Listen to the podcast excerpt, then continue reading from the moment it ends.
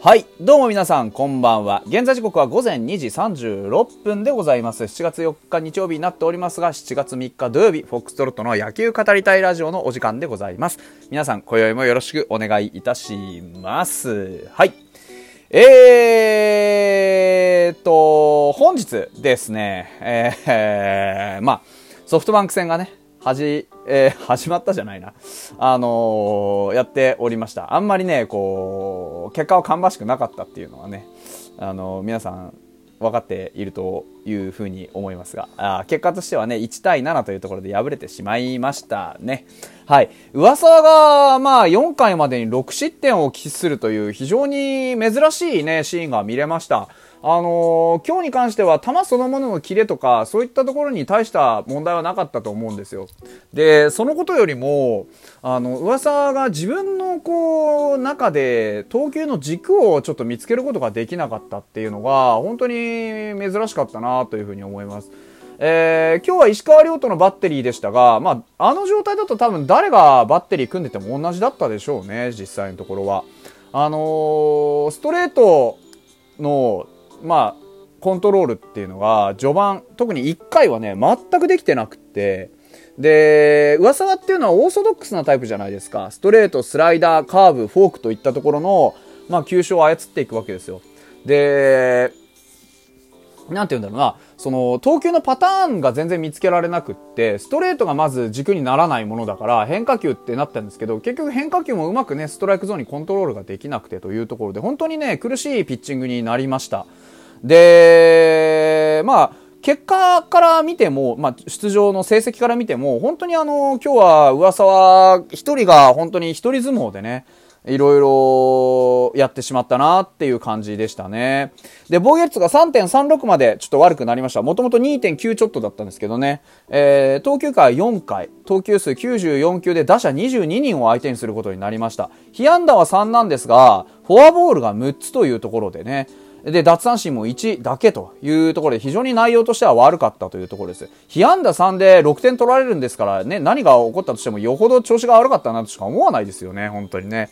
えー初回から先頭バッターが、まあ、フォアボールで出るという、ね、状況で、2連続フォアボールからの、えー、と、ギダ。えー受けて、その後栗原に初球をスポンと持ってかれると。もうあっという間に2失点というところでした。ですから、こういうところを見ると、本当にあのー今日の上沢っていうのは、まあ非常に調子悪かったんだろうなっていうのと同時に、あのーまあ、なんですか、いつ立ち直ってくれるかなっていうのが、個人的にはすごく見ものだったんですよね。要は、あの、いつもの噂だと、失点を喫するような場面、ピンチの場面になってから、どれだけ粘れるかっていうところが、すごく優れたピッチャーだと僕は思ってるんですよ。だから、得点圏にランナーを置いてしまったぞっていう、このワンアウト2、3塁っていう状況でも、すごく冷静に物事を運べるはずなんですけど、今日に限っては、もうまずその栗原に最初投げたカットボールが、まあ真ん中付近にヒュッと吸い込まれていって、なんか、抵抗がすごくできなかったんですよね。で、2回も先頭バッターを出して、で、4回にも先頭バッターを出すんですね。で、ヒットだったりフォアボールだったりで。ですから、本当にリズムに乗ってなかったなっていうのが。で、フォアボール、フォアボールともかく、あのーヒットを重ねられたわけでもないのに、もう、あ、瞬く間に6失点してしまうっていう、なんか、あのー最初から最後まで試合に入れてなかったなっていうのが今日の噂についての僕の感想ですね。ですから、まあ、あの、2回以降実はストレートの9位とかっていうのを取り戻してかなり良くなったんですけど、1回こう狂ってしまった歯車をもう一度噛み合わせ直すっていう作業がどうしてもちょっとうまくいかなくって、結局、あの、6失点ということになってしまいました。で、その後投げたピッチャーたち、クモン、井口、宮西、秋吉、玉井とね、どれも今シーズン、あのー結構苦しんでいて、で、なかなかうまく安定感というか、その、なんですか、信頼できる形を取り戻せなかった子たちばっかりなんですよね。ですから、そういうことを考えた時にも、まあ、あのー今日の試合っていうのは、そういう子たちの、まあ、調整というかね、えーそういういい、いい投球リズムを作り上げていくための、まあ、一つの、こう、きっかけになれたらいいなっていう程度で、もう、あのー正直、噂でね、勝敗はほとんど消してしまっていたんだよね。うん、なんとも言えないですよね。で、玉井くんは最後に1失点したんですけれども、まあエラー絡みとはいえ、玉井くんが僕は悪かったと思っていて、そこに関しては何が悪かったかっていうと、やっぱりフォアボールですよね。先頭バッターにフォアボールを出すっていう、これをね、どうしてもやっぱり僕は気にしてしまうんですよね。噂がそうだったように先頭バッターを出すと、もう瞬く間にピンチっていうのをやってくるわけですよ。ですから先頭バッターの処理、特にリリーフっていうのは、先頭バッターの処理っていうのをきちんとやっぱりやっていかないと、どうしてもリズムが作れていかないんですけど、今日投げたリリーフのピッチャーで、先頭バッターを出さなかったのは秋吉だけなんですよね。あのー、クモン君はフォアボールで先頭バッターを出しました。で、と、その後を受けたね、井口君もヒットヒットで連打を食らって先頭バッターを出しました。で、えっと、その後の宮西も、えー、フォアボールで先頭バッターを出してます。で、その後、えっ、と、あとは誰だったかなうんと、玉井くんか。玉井くんも先頭バッター出してるし。で、秋吉だけが三者凡退、三者凡退じゃないな。うんと、秋吉だけ、いや、秋吉だけが三者凡退だ。なんですよね。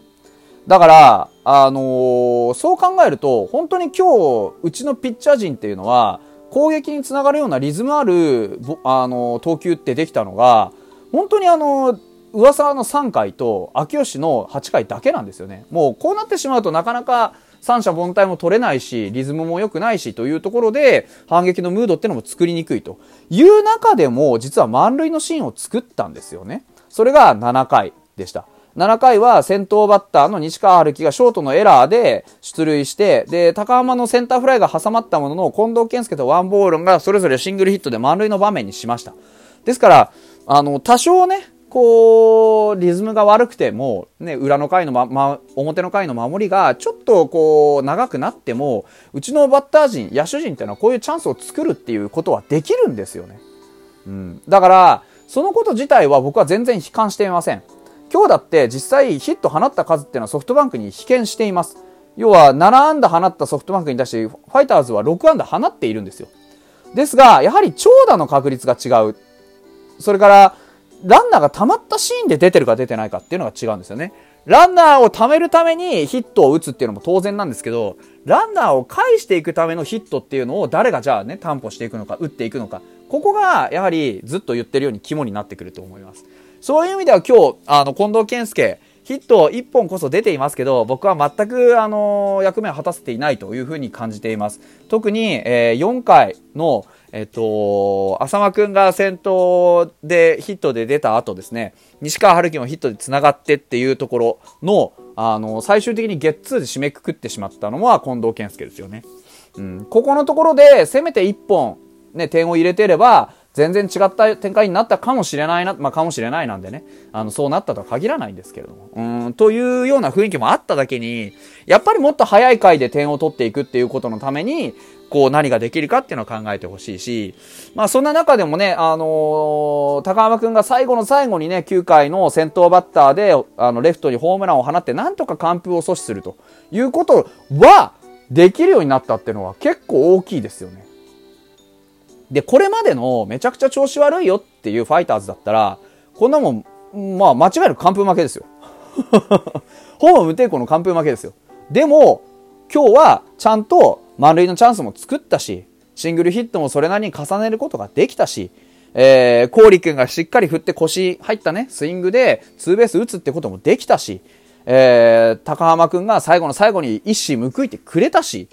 いいところたくさんあったと思うんですよね。あとは、このなんか微妙に噛み合ってない歯車みたいなものをどうやって同じ向きに整えて回していくか。こういうところだと思うんですよね。ですからそういう点で言えば、ファイターズのその課題みたいなものっていうのはたった一つで、やっぱり、あのー、打つっていうことにもっともっと集中してほしい。うん。で、つなぐっていうことは二の次なんですよ。だって打てばつながるんだから、まず打つってことが最初でしょっていうのが僕の意見ですよね。うん。で、やっぱりもっと、近藤健介にはバット振って、えー、しっかりヒット打っていってほしいし、西川春樹もね、出塁してほしいし、で、高浜くんとかワンボーロには長打狙っていってほしいし、ね、野村祐希はいいところで打ってほしい。僕らが思ってることの大半を選手たちもすごく思ってると思うんですよ。だから、ね、そこはちょっと難しいのかもしれないですけど、選手たちが自分たちの、その、食いぶちをね、確保していくためにも、やっぱり、あの、打つっていうことにもっともっとこう、プライオリティを置いてほしいし、もっともっと、こう、技術を高めていってほしいなと。そういう意味で、今日の高浜くんの最後の1本は、すごく集中力がありましたし、近藤とワンボーロンの7回の、まあ、あ連続ヒットっていうのも、すごく大きなチャンスを作り出しましたから、そこのところは僕は全然ね、あの、悲観はしていません。ですから、チャンスはできるんです。うちのチーム。チャンスを作るところまで絶対いける。どんなにいいピッチャーであってもいけるんですよ。マルティネスに対してだって4回にそれなりのアプローチをしているわけですから。ですから、あとは、どこでとどめをちゃんとさせるようになるかってことですね。今日で言えば4回の近藤健介のゲッツー、それから、えー7回の野村と鍋量の、えー連続アウト。ここのところが肝になってくると思うんですよ。この数少ないチャンスっていうのをちゃんと活かしていくような野球をしていけるようになっていかなければ、いかにメンツをたくさん集めたとしても、あ勝っていくっていうのは難しいんじゃないかなっていうふうに思います。うん。ね、でもあの、浅間くんも復帰してヒットをちゃんと出ましたし、えー、高浜くんのホームラン、何度も言いますけど、ホームランも良かったし、あの、そこまでね、めちゃくちゃ悲観するっていうほどのことでもないかなというふうには、まあ、思いたいところでございますね。はい。明日、我々の方の、えっ、と、先発というのが、えっ、と、池田くんです。で、明日はソフトバンクはレイ投手が先発になります。5時45分からでございます。ね、勝利を祈って応援したいと思います。それでは。